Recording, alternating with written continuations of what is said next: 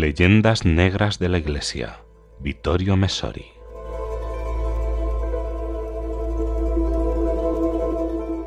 El Papa beatificó como mártires por la fe a once víctimas de la Guerra Civil Española. No hace mucho. Les correspondió el turno a otras veintiséis.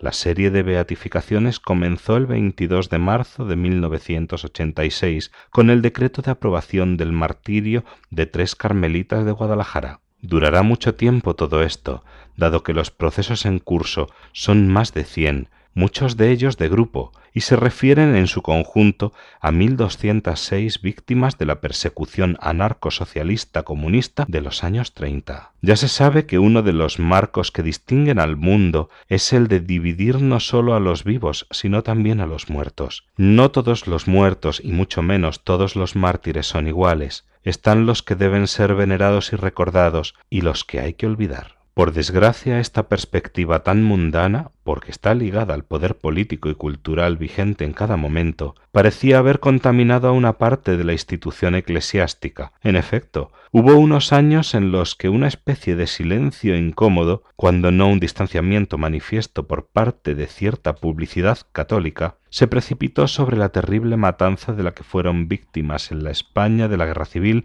más de 6.832 personas, entre curas, religiosas, monjas y miles de laicos, que murieron por el solo hecho de ser creyentes. Así a partir de los años sesenta, y tal como escribe Monseñor Justo Fernández Alonso, director del Centro Español de Estudios Eclesiásticos, motivos de oportunidad aconsejaron moderar el curso de los procesos de beatificación ya iniciados. Sólo a partir de principios de los años ochenta volvieron a tener vía libre. Hicieron falta el valor y el amor por la verdad de Juan Pablo II para reabrir una página de la historia que muchos, incluso ciertas fuerzas poderosas de la misma Iglesia hubieran preferido que continuase cerrada para siempre. Actualmente, el final del comunismo por autodisolución y la consiguiente relajación de la presión ejercida por una historiografía marxista tendenciosa que imponía un temor reverencial deberían favorecer una relectura objetiva del papel de la Iglesia en España, devastada primero por la guerra civil y sojuzgada después por el autoritarismo franquista. Ese régimen, apresuradamente definido como fascista y equiparado incluso con el nazismo, cuando en realidad estaba muy lejos del paganismo racial que distingue a este último y de la idolatría al estado de hegelismo casero que aflora en el fascismo italiano, ese régimen, decíamos,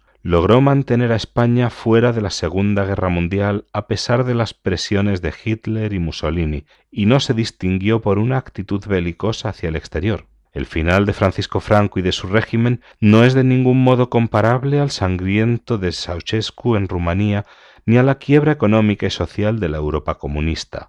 El rey Juan Carlos de Borbón, al que el socialista y fanático republicano Sandro Pertini consideraba como uno de los mejores jefes de Estado, fue elegido para la sucesión y preparado concienzudamente para ocupar el trono por el viejo caudillo sucesión que se produjo sin traumas, en un clima de pacificación y sobre las bases económicas que permitieron a España situarse en estos años entre los países del mundo de crecimiento más rápido. Todas estas cosas estuvieron espectacularmente ausentes en los países del Este, donde todo está por reconstruir, tanto en el plano de la economía como en el plano moral, mientras que los ánimos se encuentran aún sordamente divididos.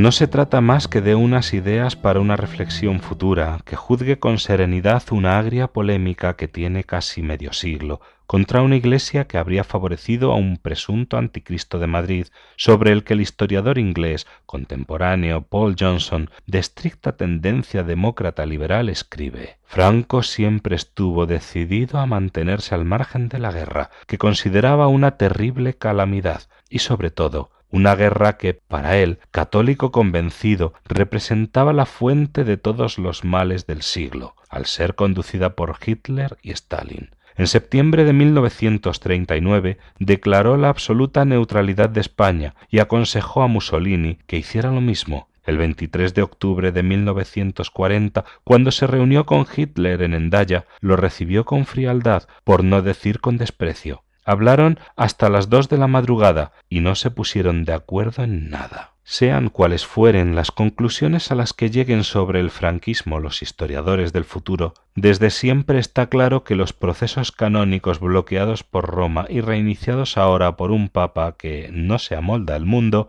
van más allá de toda consideración política lo que conduce a incluir a estas víctimas en la lista de mártires que luego se propondrán para la veneración y la imitación de los creyentes. Es un motivo exclusivamente religioso. Lo que se debe valorar no son unas motivaciones políticas, sino si la matanza se realizó por odio a la fe y si fue aceptada pacientemente por amor a Cristo y por fidelidad a Él, tal vez con el explícito perdón de los asesinos. Lo que es cierto es que en la España republicana la matanza de católicos y sólo de católicos, porque las iglesias y pastores protestantes no fueron tocados, no tuvo por finalidad castigar a hombres específicos y sus presuntas culpas, constituyó un intento de hacer desaparecer a la Iglesia misma. Como escribe el historiador de izquierdas Hugh Thomas, nunca en la historia de Europa y quizá en la del mundo se había visto un odio tan encarnizado hacia la religión y sus hombres. Y para citar a otro estudioso fuera de sospecha, y además testigo directo,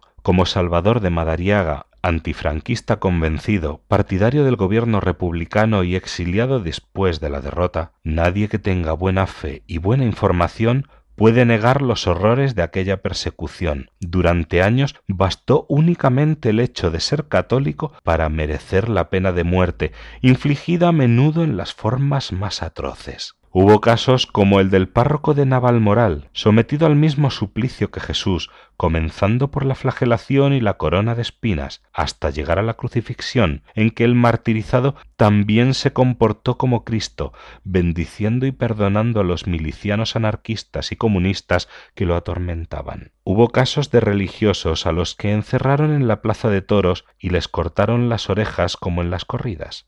Hubo casos de cientos de curas y monjas a los que quemaron vivos. A una mujer culpable de ser madre de dos jesuitas la ahogaron haciéndole tragar un crucifijo. En un momento dado, en el frente, llegó a faltar gasolina, utilizada con profusión para quemar no sólo a los hombres, sino las obras de arte y las antiguas bibliotecas de la Iglesia, un desastre cultural provocado por un odio ciego hacia la fe.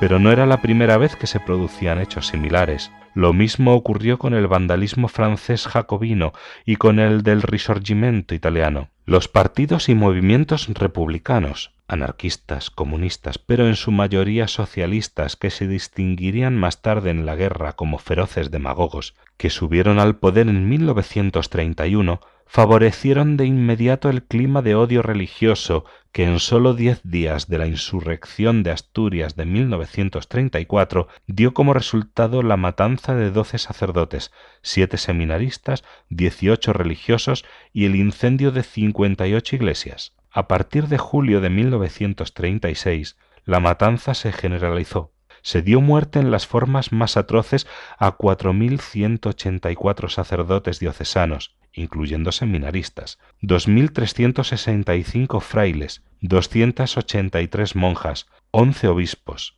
un total de 6.832 víctimas clericales. Se cuentan por decenas de miles los laicos asesinados por el solo hecho de llevar una medalla religiosa con la imagen de un santo. En ciertas diócesis, como la de Barbastro en Aragón, en un solo año fue eliminado el 88% del clero diocesano. La casa de las Salesianas de Madrid fue asaltada e incendiada, y las religiosas fueron violadas y apaleadas después de ser acusadas de darles caramelos envenenados a los niños. Los cuerpos de las monjas de clausura fueron exhumados y expuestos en público como escarnio. Se llegó al extremo de recuperar barbaries cartaginesas como la de atar a una persona viva a un cadáver y dejarla al sol hasta que ambos se pudrieran. En las plazas se fusilaba incluso las estatuas de los santos y las hostias consagradas eran utilizadas de forma obscena. Sin embargo, durante décadas, incluso un cierto sector católico consideró que en la tragedia española quien debía ser perdonada y olvidarlo todo era la Iglesia y no los anarquistas, los socialistas y los comunistas. Se rechazaba con un cierto disgusto la idea del martirio de esos inocentes hasta el punto de bloquear los procedimientos. Sin embargo, aunque en este mundo la verdad parezca débil, a la larga resulta invencible y las liturgias de beatificación y canonización, como las que proliferan en San Pedro, comienzan a hacer que surja plenamente.